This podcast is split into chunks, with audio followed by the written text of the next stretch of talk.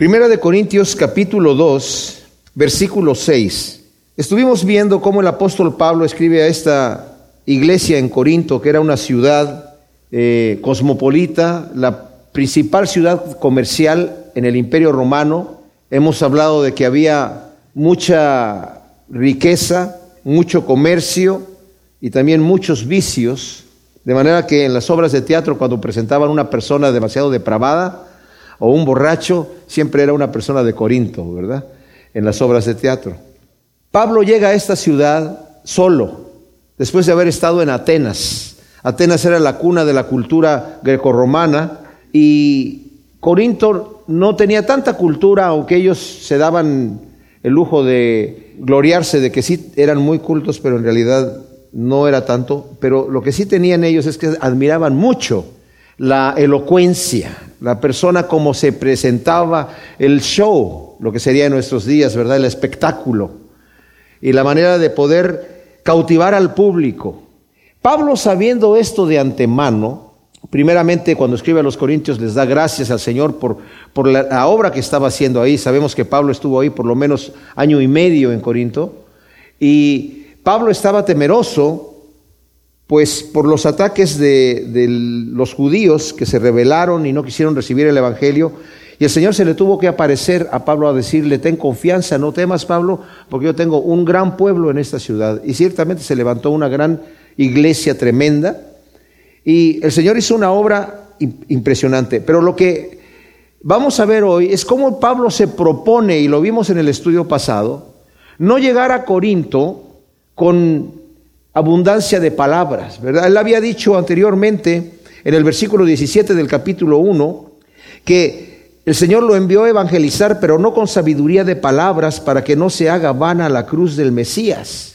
Y esto quiere decir que Pablo no iba a venir a impresionar a la gente con el espectáculo que ellos estaban esperando. Ellos esperaban una persona imponente, tal vez una persona apuesta, ¿verdad? Físicamente que Pablo no era pero por lo menos muy elocuente. Pablo tenía elocuencia, pero no vino a impresionar a los corintios de esa manera. De hecho, los corintios, la iglesia de Corinto se impresionó mucho con Apolos, porque Apolos sí era un hombre elocuente y utilizó esa característica de él para presentar el Evangelio. No que esté mal hacer eso, no que esté mal presentar los talentos o los dones que Dios le dé a una persona para, para presentar el mensaje, pero en el caso de Apolos estaba bien. En el caso de Pablo, él quiso vaciarse de esas cosas para presentar el mensaje desnudo de la cruz de Cristo, que para los griegos era locura y para los judíos era tropiezo.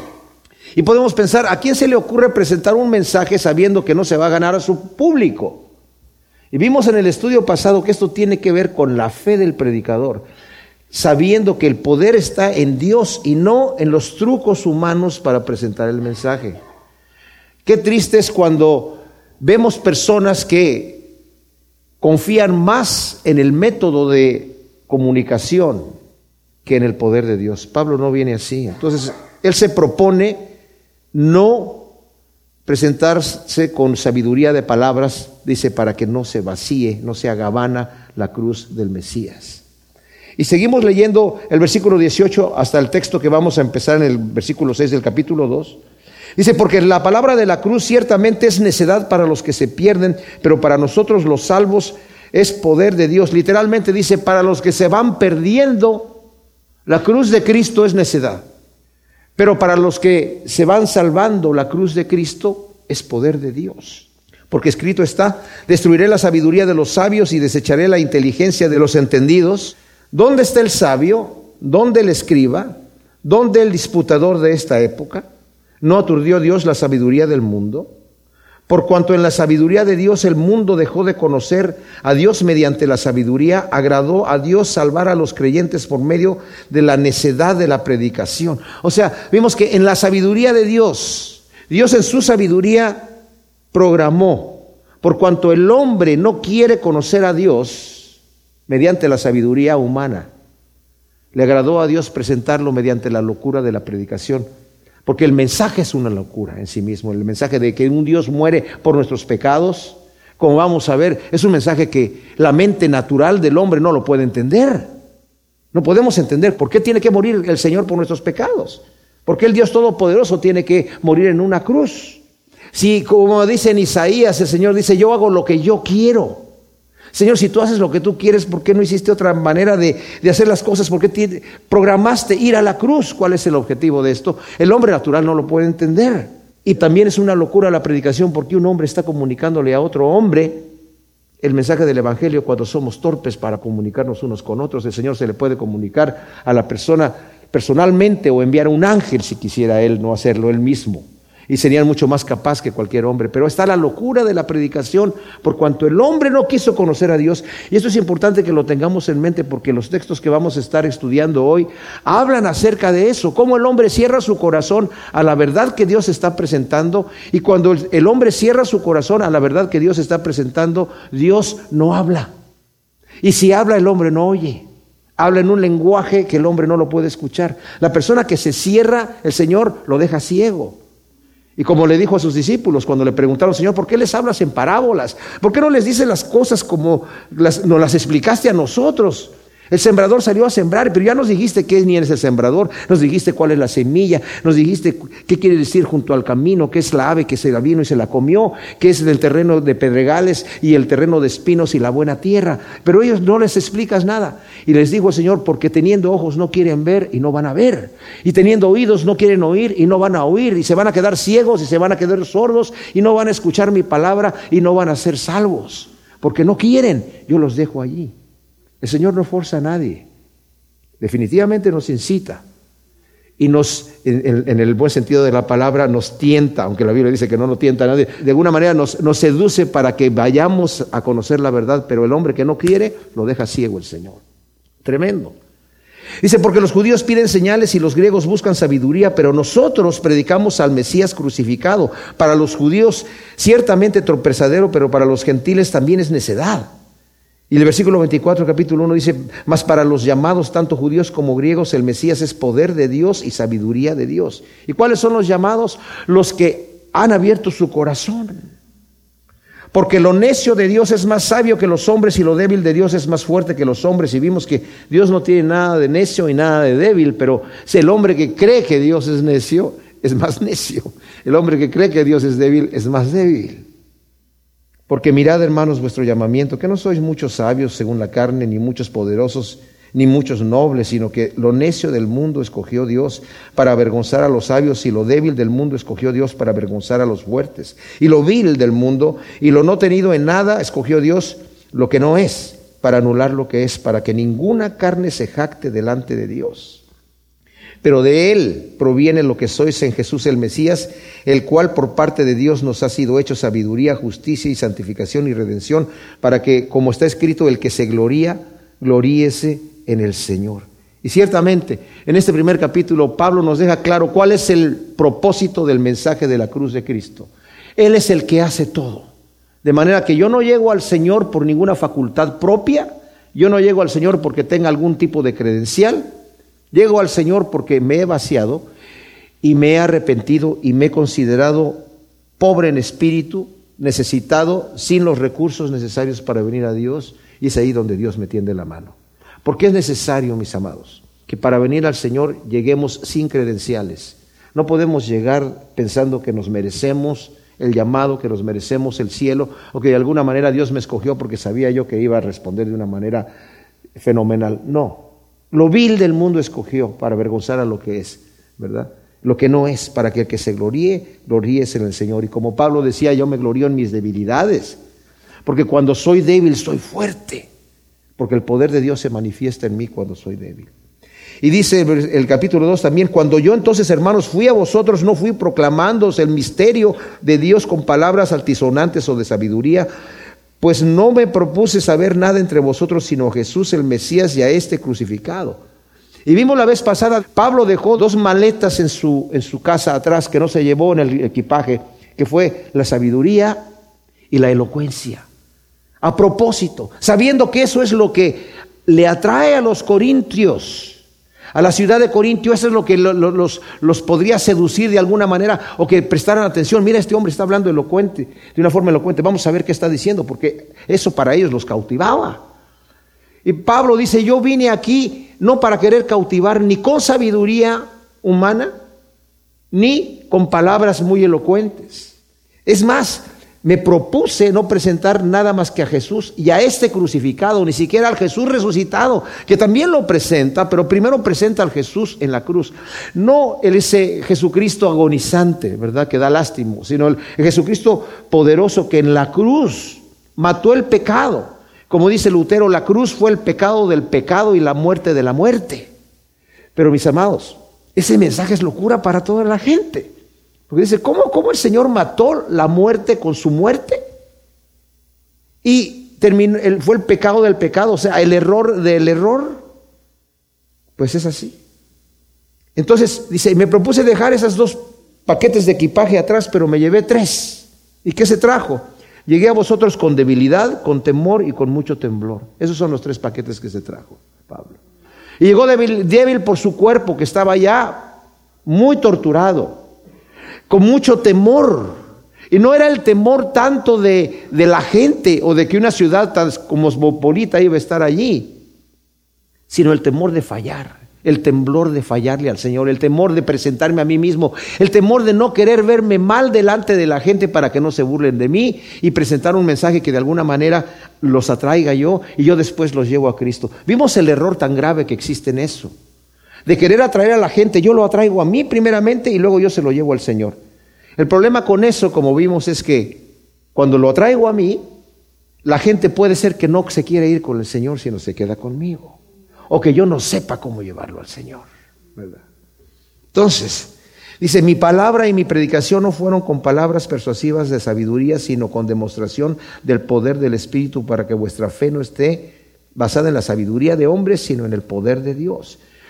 Nuevamente, aquí se necesita fe. Y con eso terminamos el estudio pasado. De parte del predicador para saber que no es mi poder de convencimiento. No hay nada mal en contra del poder de convencimiento. No hay nada mal en contra de utilizar la apologética para tratar de comprobar las verdades bíblicas de una manera histórica o científica. Pero no podemos confiar en esos métodos para que la gente llegue al Señor.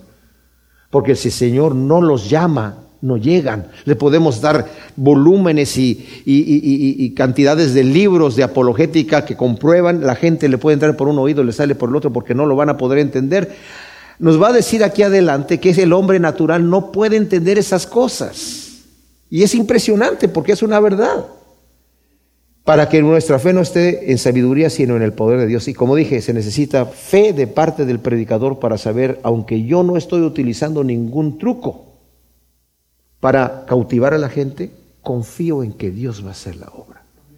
Y eso es lo que necesitamos nosotros. Cuando estamos predicando el Evangelio, mis amados, vamos a leer otro, un texto aquí que está en segunda de Corintios, en donde dice que el príncipe de este mundo tiene los ojos de la gente cegados para que no les resplandezca la luz del Evangelio. Entonces ya están cegados. Yo no los voy a poder convencer. Tengo que orar para que el Señor quite esa venda. Confiar en el poder de Dios. Pablo no iba confiando. Eso es muy importante porque a veces un predicador puede levantarse a decir, yo ya tengo mi mensaje bien preparado, yo ya tengo una manera de cautivar a la gente y siempre con esta historia lloran y con la otra se quedan así. Ya cuando hago el llamamiento la gente viene suavecito como borreguitos, pero se quedan aquí.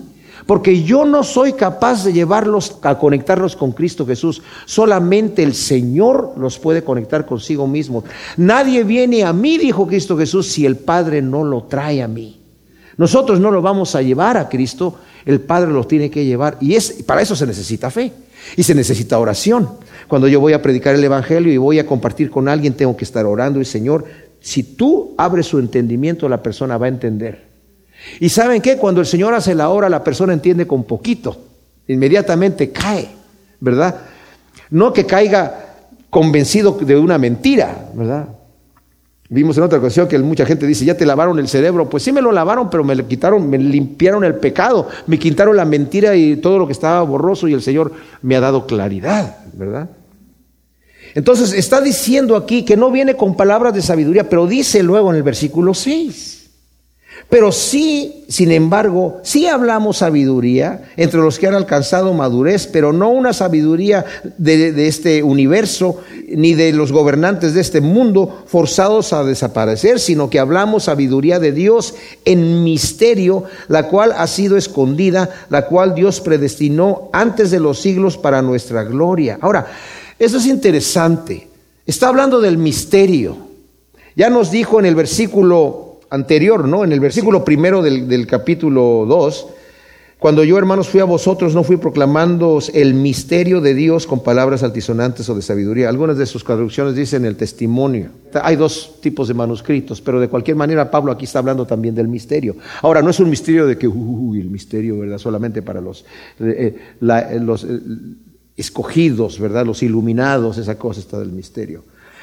El misterio simple y sencillamente significa que no había sido revelado anteriormente. El plan de Dios perfecto de enviar a su Hijo a morir en la cruz era un plan que ni siquiera los profetas que estaban escribiendo, y eso nos lo dice Pedro, los profetas que estaban escribiendo no escribían para sí mismos, sino el mismo Señor les dijo que era para nosotros que estaban escribiendo las cosas que escribieron. El Espíritu de Cristo que moraba en ellos les convenció de esto no es para ti. Escribe lo que te estoy diciendo porque no es para ti, tú no lo vas a entender. Así que no pensemos que Isaías perfectamente entendía cuando estaba hablando del siervo de Dios que ibas a morir de esa manera y que después iba a resucitar. Posiblemente sí, posiblemente no. Pedro dice que muchos de ellos no entendían lo que estaban escribiendo, porque es para nosotros. Y aquí Pablo también lo está diciendo.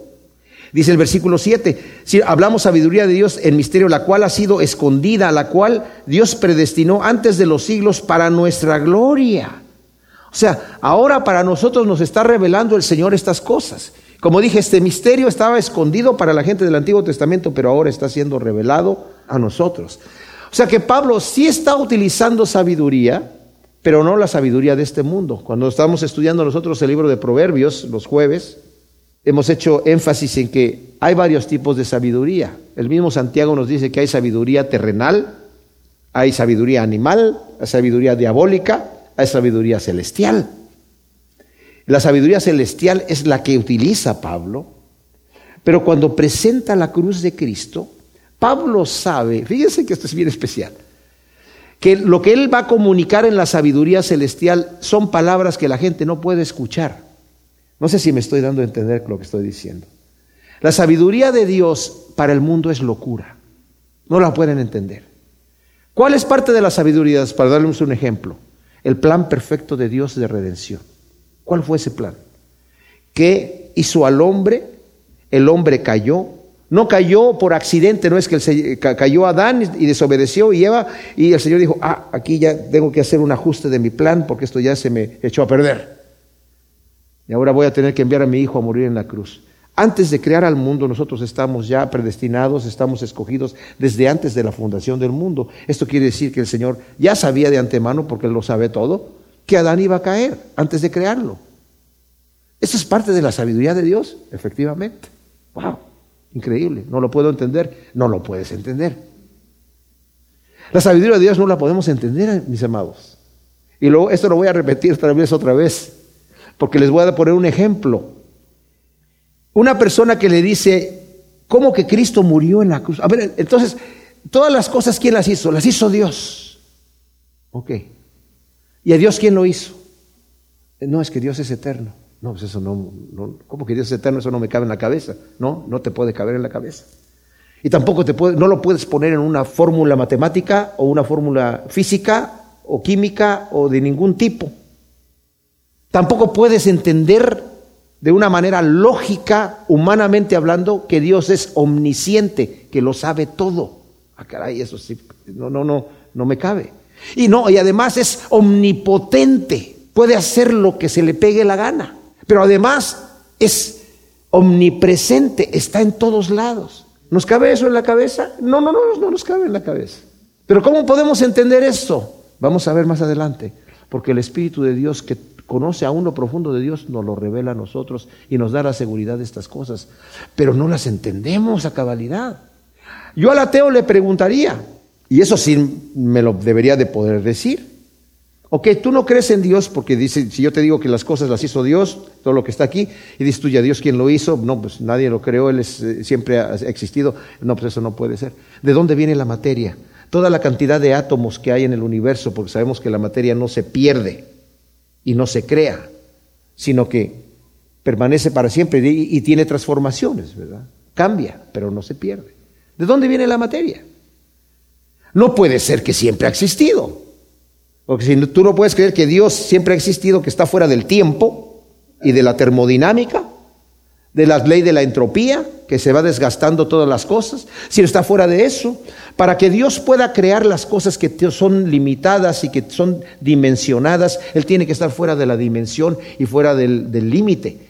Y para que eh, pueda existir el tiempo creado por Dios, Dios tiene que estar fuera del tiempo. No lo entendemos porque nosotros estamos confinados a este universo bajo las leyes naturales que te conocemos nosotros, nuestra mente no tiene esa capacidad. Por eso cuando el Señor enfrentó, o más bien confrontó a Job, cuando Job dijo, yo quiero que Dios me explique por qué me está pasando lo que me está pasando, si yo he sido un varón justo, íntegro, ¿por qué me está haciendo este, permitiendo este daño en mi vida? Yo quiero que me explique. Y el Señor se aparece a Job y le dice, ok, vamos a, vamos a platicar. Primero quiero que me digas, ¿dónde estabas tú cuando yo fundé la tierra? ¿Cómo es que está suspendida en el espacio? ¿Por qué mide lo que mide? ¿Por qué hice los animales que hice? ¿Por qué hice las constelaciones de la manera que están ahí? ¿Por qué hice yo tesoros escondidos en la tierra? ¿Por qué hice los grandes monstruos marinos? Porque, hijo, no puede entender ninguna de esas cosas. No las puede responder. Y en pocas palabras el Señor le dijo, Job, ¿tú quieres que yo te explique cosas que están fuera de tu capacidad mental? Como los cielos están tan lejos de la tierra, así mis pensamientos, dice el Señor, son más altos que los de ustedes. No, no los van a poder comprender. No por eso quiere decir que no podemos entender nada de Dios, porque el Espíritu de Dios nos va a hacer conocer las cosas aún profundas de Dios, pero lo que nosotros necesitamos entender. Entonces dice, hablamos sabiduría no de este mundo, ni de los gobernantes de este mundo que están forzados a desaparecer. O sea, todo hombre aquí en la tierra eventualmente va a terminar, va a desaparecer. Somos personajes eternos, somos personas eternas, en el sentido de que aunque muramos aquí en la tierra, permanecemos eternamente, ya una vez que hemos sido criados por el Señor. Pero la sabiduría y los gobernantes, en cuanto son gobernantes y el poder que tienen aquí, eso está forzado a desaparecer. Y luego dice, hablamos sabiduría de Dios en misterio todavía continúa siendo oculta para aquellos que no conocen al Señor.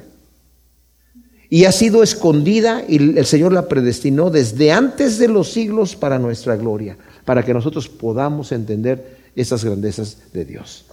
Luego aquí en el versículo 8 de 1 de Corintios capítulo 2, vamos a hacer un pequeño resumen de esto que nos está hablando aquí Pablo acerca de la sabiduría de Dios la sabiduría que el Señor nos está dando a conocer, mis amados, es la sabiduría de la buena nueva del Evangelio. Yo cuando conocí al Señor por medio de la lectura de una Biblia que me encontré olvidada en mi casa, me enamoré de Jesucristo. Yo no tuve ningún problema creyendo todo lo que estaba yo leyendo. Para mí era claro, era maravilloso, pero era claro. Y yo pensé, oh, yo solamente tengo que decirle a mis amigos, mira lo que está aquí. Y me di cuenta que ellos no podían ver lo que yo veía. Dice, pero ¿cómo no lo puedes ver? Y analizando ya un poquito más a fondo, sí es una locura. Y la gente creía que yo era como muy inocente y muy fácil de convencer. Oye, te dejas convencer tan fácilmente por... Y este libro, ¿qué pruebas tienes tú? Que esta es la palabra de Dios. ¿Qué evidencia histórica o bibliográfica tienes tú para saber que esto realmente son los documentos que escribieron esos hombres que dicen que son los autores de estos escritos? ¿Y cómo sabes tú que Dios los inspiró? ¿Qué evidencia tienes tú? ¿Y quién formó esto? ¿Quién formó el canon de la Biblia? Hombres también lo hicieron. Entonces, ¿qué tal si se equivocaron? Y me estás presentando esta religión y qué de las otras religiones. Y lo que yo no entendía es que todo esto tiene que ver con el Espíritu Santo trabajando en nuestro corazón. Ese es el que nos convence de estas cosas. Entonces, cuando Pablo dice que está hablando sabiduría no de este siglo, ni de los gobernantes de este siglo, sino sabiduría que es sabiduría divina. Está hablando de que Solamente Dios, fíjense, esto es especial. Cuando mete la llave y abre el cerrojo en nuestro corazón, podemos entender el mensaje del Evangelio. Porque dice aquí Pablo que es un mensaje en misterio, oculto. Ahora, no es que Dios se quiera ocultar, pero sí les digo una cosa, el Señor no le echa las perlas a los cerdos. Aquella persona que no quiere entender, no lo va a entender. Y tenemos desafortunadamente en muchos de nuestros seminarios teológicos, profesores, hay pastores que enseñan la Biblia y que no creen las verdades que están aquí, porque no han abierto su corazón y el Señor no les ha abierto esa chapita, porque han cerrado su mente. Y predican, pero no creen. No hay una transformación en su vida.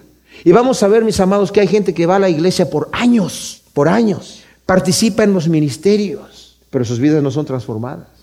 Aquella persona que dice, yo soy igual de maldiciente que cuando llegué, cuando estaba antes, estoy igual. No has sido regenerado, no has sido transformado, no tienes una relación con el Señor todavía.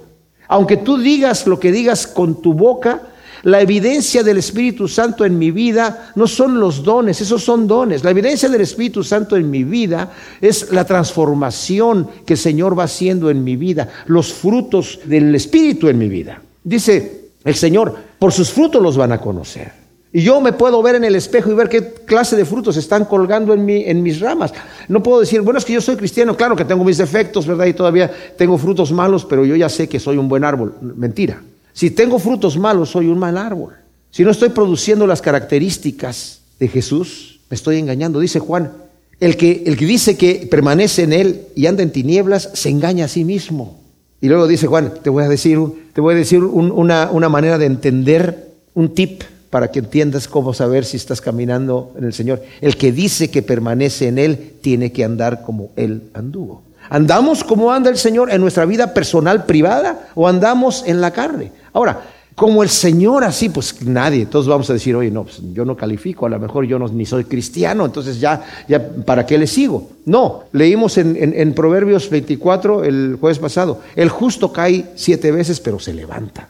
El impío cae y se queda tirado, Entonces nos levantamos, pero además confiamos en lo que dice aquí, en el versículo 8 y 9 del primer capítulo de esta primera de Corintios, dice, el cual también os sostendrá hasta el fin para ser hallados irrepensibles en el día de nuestro Señor Jesús. Fiel es Dios por quien fuisteis llamados a la comunión de su Hijo Jesús el Mesías, Señor nuestro. ¿Y esto qué quiere decir, mis amados? Fíjense, esto es una joya de sabiduría que el Señor nos da aquí.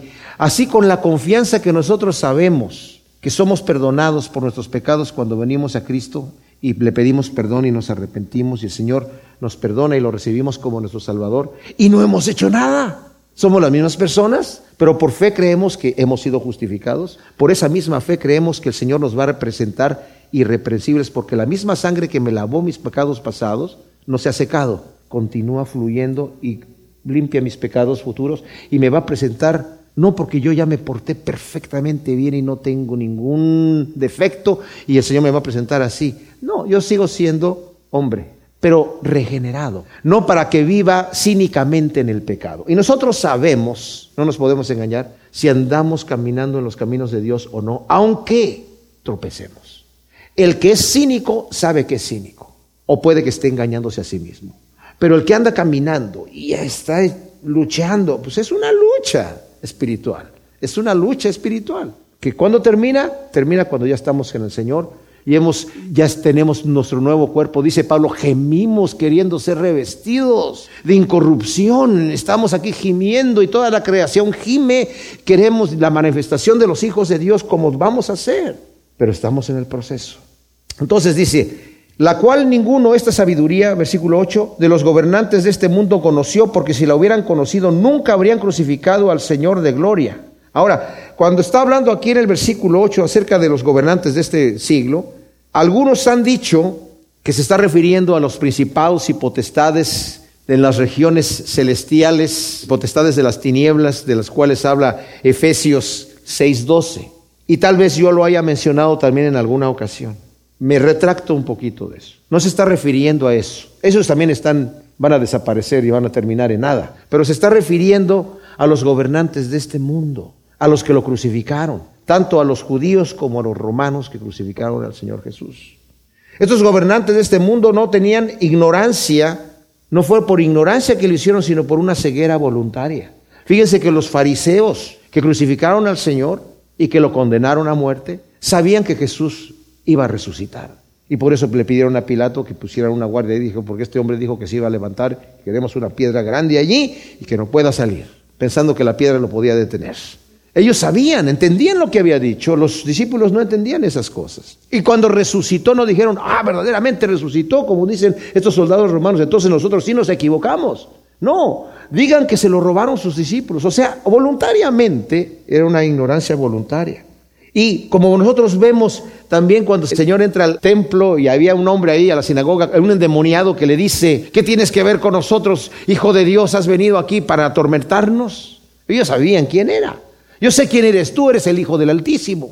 Los demonios que estaban en el endemoniado Gadareno también le dijeron, vienes aquí a atormentarnos antes de tiempo, porque antes de tiempo, porque ya sabemos lo que nos viene en el futuro, ya sabemos. Ellos no estaban engañados. Ellos sabían, por eso dice, nunca habrían crucificado al Señor de gloria. Y Pedro les dice en Hechos capítulo 2, cuando Pedro está hablando en el día de Pentecostés, en el versículo 36, dice, sepa pues con certidumbre toda la casa de Israel que a este Jesús a quien vosotros crucificasteis, Dios lo hizo Señor y Mesías. Y luego cuando están delante de los principales de los judíos, de los sacerdotes, Pedro y Juan en el capítulo 4, 11 dice, esta es la piedra reprobada por vosotros los edificadores, la cual ha venido a ser cabeza del ángulo y en ninguno otro hay salvación, porque no hay otro nombre bajo el cielo dado a los hombres en que podamos ser salvos. Y luego en el 5.28, cuando los vuelven a arrestar, por estar predicando fuera del templo y los habían puesto en la cárcel y el ángel los saca afuera y vuelven a predicar afuera. Cuando los traen delante del Sanedrín que se había juntado, dice el versículo 28 del capítulo 5, no os mandamos estrictamente que no enseñases en este nombre, He aquí habéis llenado a Jerusalén de vuestra enseñanza y queréis traer sobre nosotros la sangre de este hombre, pues ustedes lo mataron. Y los apóstoles les dijeron, es necesario obedecer a Dios antes que a los hombres. Y el Dios de nuestros padres resucitó a Jesús, a quien vosotros matasteis colgándolo en un madero. A este exaltó Dios con su diestra como príncipe y salvador para dar a Israel arrepentimiento y perdón de pecados. ¡Wow! Tremendo. O sea, Vemos que lo crucificaron, pero estaba todo dentro del plan de Dios. Sabían que era el Mesías, pero no recibieron la sabiduría de Dios. Y luego dice que crucificaron al Señor de gloria. El Señor después les dice a sus discípulos, ya llegó la hora de que el Hijo del Hombre sea glorificado. Y se estaba refiriendo a la cruz, porque la cruz es la gloria de Dios en la cual el perdón de nuestros pecados fue clavado en esa cruz. Es tremenda. Y esa es, la sabiduría de Dios. Inalcanzable para el hombre natural. Dice, pero antes bien, como está escrito, cosas que ojo no vio, ni oído yo, ni han subido en corazón de hombre son las que Dios preparó para los que los aman. Pero Dios nos las reveló por medio del Espíritu, porque el Espíritu todo lo escudriña, aún las profundidades de Dios. Ahora, este versículo 9 de 1 de Corintios 2, tal vez es el versículo más conocido de esta epístola que hasta lo han puesto en cuadritos y, a veces lo entendemos como si fuese un versículo que se está refiriendo a las cosas del cielo, pero se está refiriendo a lo que el Señor nos está revelando el Señor hoy. Cosas que ojo no vio, ni oído yo, ni se le ha ocurrido a alguna persona, son las que Dios preparó para los que lo aman. Hago esta pregunta, ¿a quién se le hubiera ocurrido si la religión cristiana fuese un invento de hombres? Pónganse a pensar, lógicamente, ¿a quién se le hubiera ocurrido inventar que Dios se haga carne y que muera en una cruz por nuestros pecados. Aún el hecho de la muerte vicaria de Cristo por nosotros. ¿A quién se le pueden ocurrir la muerte vicaria de Cristo si la estuvieran inventando? ¿Qué quiere decir la muerte vicaria? Que Cristo muere en nuestro lugar. Ahora, pónganse a pensar esto, ¿no? Porque yo he leído gente que se burla de la muerte vicaria de Cristo Jesús. Dicen, eso no sucede en ninguna corte en el mundo, que un hombre muera por otro. Si yo soy sentenciado a la silla eléctrica, yo no puedo decir, ¿sabe qué, señor juez? Mi primo va a morir en mi lugar. Va a decir, no, esto no, esto no se puede, señor.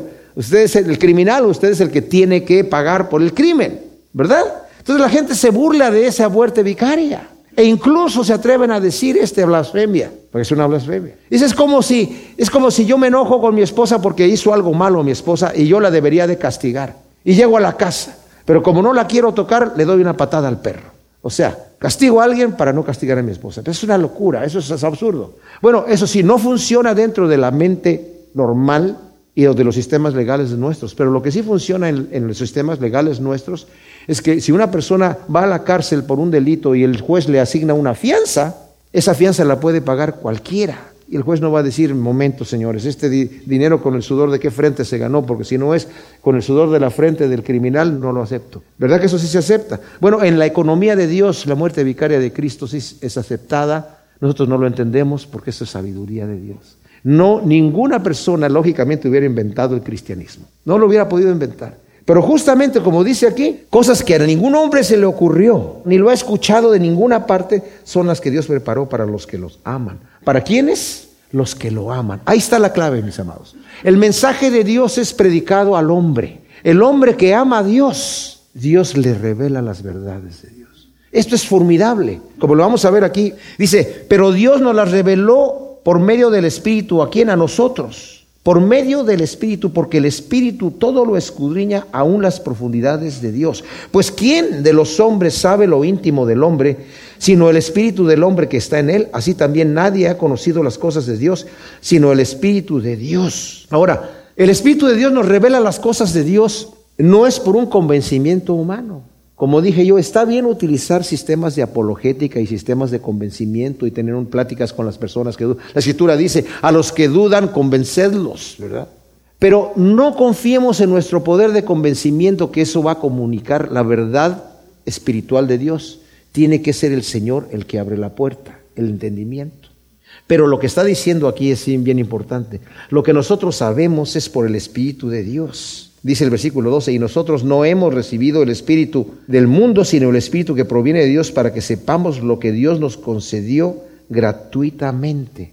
Dice Pablo en Romanos 8, es a través del Espíritu de Dios que nosotros sabemos que somos hijos de Dios. El Espíritu confirma en nuestros corazones que somos hijos de Dios. Porque la persona puede estar dudando, bueno, ¿y seré hijo de Dios o no seré hijo de Dios? ¿Y cómo sé que soy hijo de Dios? ¿Cómo sabemos que somos hijos de Dios? porque el Espíritu nos confirma en nuestro corazón que el Señor nos ha perdonado. No es una situación de emoción, es una situación real. El Espíritu no es algo que, desafortunadamente, la palabra en griego es neuma, que también significa viento. Pero pensamos que es algo etéreo, que algo así como que, como que es y no es. No, es definitivamente. Dios es espíritu y es poder. Y el Espíritu de Dios justamente es poder. Es lo que Pablo estaba diciendo. Yo no quiero vaciar a la cruz de Cristo de poder. Y al predicar un mensaje que la gente no va a entender porque para él es locura, confío en el poder del Espíritu Santo que Dios le va a abrir la mente para entender eso que para el hombre es locura. Y así que no voy a utilizar trucos de sabiduría humana, no voy a utilizar trucos de elocuencia, que bien los podría utilizar, y como los utilicé allá en Atenas. Pero en Atenas era otro terreno, aquí vengo a otro lugar y no es porque no me funcionó en Atenas voy a cambiar de estrategia, no, sino porque yo me propuse que no voy a vaciar de poder la cruz de Cristo aquí en un lugar en donde se necesita el poder de Dios. ¿Cómo iban a ser transformadas las vidas de estos corintios tan carnales, tan perversos? Solamente con el poder de Dios. No es a través de esfuerzo humano, es a través del poder de Dios. Ahora, les digo esto porque el Espíritu Santo es la forma que trabaja en nuestra vida y nosotros lo sabemos los que tenemos tiempo caminando en el Señor. El Señor nos da el poder de vivir vidas santas si nosotros queremos vivir vidas santas. No nos tuerce el brazo, pero si nosotros queremos caminar el camino del Señor, el Señor nos llena de poder para caminar ese camino. Y el Señor nos dice que nos pone la puerta cuando está la tentación, nos da la salida. No nos empuja por la salida, pero nos da la salida. Él es fiel, es Dios que nos da la salida juntamente con la tentación y no nos permite ser probados más allá de lo que podemos resistir. Además de todo eso. Entonces, el que quiere vencer, vence. Por eso el Señor le dice a las siete iglesias en Apocalipsis, al que venciere yo le voy a hacer esto, al que venciere, al que venciere. ¿Por qué, Señor? Porque puedes. Yo te he dado la capacidad a través del Espíritu de Dios de vencer, de entender las cosas de Dios porque al que, al que tiene, al que quiere, se le dará y tendrá más, pero al que no tiene, porque no quiere tener, aún lo que tiene se le va a ser quitado. Se refiere a esas cosas el Señor. Entonces, dice aquí, lo cual también hablamos no con palabras enseñadas por sabiduría humana, sino con las enseñadas por el Espíritu, adaptando lo espiritual a lo espiritual.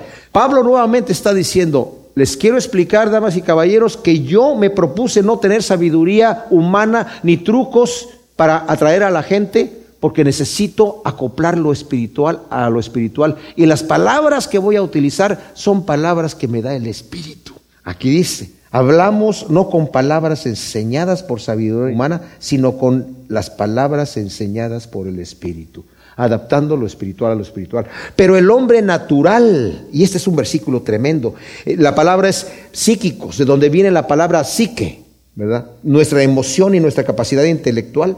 Dice, el hombre natural no acepta las cosas del Espíritu de Dios porque para él son necedad y no puede entenderlas porque se han de discernir espiritualmente. ¡Wow! Esto es tremendo. Las cosas de Dios para el hombre normal son ridículas y se burla de ellas. Y como vimos, el príncipe de este mundo tiene los ojos cegados de esta gente y los tiene cautivos a su propia voluntad, porque ellos no quieren ver. Si el hombre natural es incapaz de entender las cosas espirituales, ¿por qué no utilizar entonces métodos atractivos a su naturaleza, utilizando los métodos que el mundo utiliza para ganarse al público? Si sabemos que estamos predicando un mensaje que el hombre natural no lo va a entender, ¿por qué no entonces mejor utilizamos métodos mundanos para atraerlos, que ya sabemos que esos métodos los atraen? Y ya que los haya traído yo, le doy un empujoncito nada más para enviarlos al Señor. La respuesta es, por esos métodos podemos atraer y convencer a la gente a aceptar el Evangelio, pero nunca podremos ganarlos para el reino de Dios. Eso no lo podemos hacer. Además, si fueron con palabras persuasivas de humana sabiduría o por, elocuencia que yo convencí a la gente a venir a Cristo, solamente tiene que venir otra persona con más sabiduría o más elocuente para sacarlos de allí. Porque si el Señor no los ha traído y los he llevado yo, otra persona que sea más fuerte que yo los puede sacar. Pero si el Señor los ha traído, nadie los puede arrebatar de su mano. Ahora, las cosas de Dios, dice, deben discernirse espiritualmente, es decir, por medio del Espíritu de Dios que obra en el que cree. Y esto es lo tremendo. Decimos, ¿para qué voy a predicar el mensaje que no lo van a entender? Saben, mis amados, el que cree, el que está dispuesto a amar a Dios y a creer, el Señor le abre la llave. Algunos no se las abrió. ¿Por qué? Porque no estaban dispuestos. Pero entonces podemos pensar, es injusto eso. Y es ahí donde se confunde la teología a veces. Y hay la escuela que dice que Dios hace lo que Él quiere y es soberano. Entonces, por cuanto es soberano, al que Él escogió arbitrariamente, no por nada especial que tenía, se va al cielo y al que no escogió no se va al cielo y ya, y cállate la boca porque Dios es Dios y Él hace lo que Él quiere y no quién eres tú para ponerte a altercar con Dios. Pero el Señor dice, el que a mí viene yo no lo echo fuera. Todo aquel que en Él cree no se pierda, sino que tenga vida eterna. Como Moisés levantó la serpiente en el desierto, es necesario que el Hijo del Hombre sea levantado para que todo aquel, todo aquel que en Él cree no se pierda, mas tenga vida eterna. Pero también dice, Nadie puede venir a mí si el Padre no lo trae. Pero también dice el Señor, ¿por qué no queréis escuchar mi lenguaje? ¿Por qué no quieren escuchar lo que yo os estoy diciendo? ¿Por qué no quieren venir a mí para ser salvos? O sea, si entendemos la realidad está allí, las dos cosas funcionan. Como dije anteriormente en otro mensaje, la soberanía de Dios es total, 100%. La persona que se salva de principio a fin, la obra es completa de Dios pero también es 100% la voluntad humana. Y nosotros en nuestra mente humana no podemos meter dos 100% dentro de un solo 100%. A nosotros nada más nos corresponde obedecer los mandamientos que conocemos de parte de Dios, creer y echarle ganas, como decimos, ¿no? Pero descansar en el Señor. Como dijo un maestro de teología en Chile, que era calvinista, dice, mira, vive como arminiano, o sea, como si dependiera de tu voluntad de ir al cielo, pero descansa como calvinista, como si todo fuera la obra de Dios absolutamente.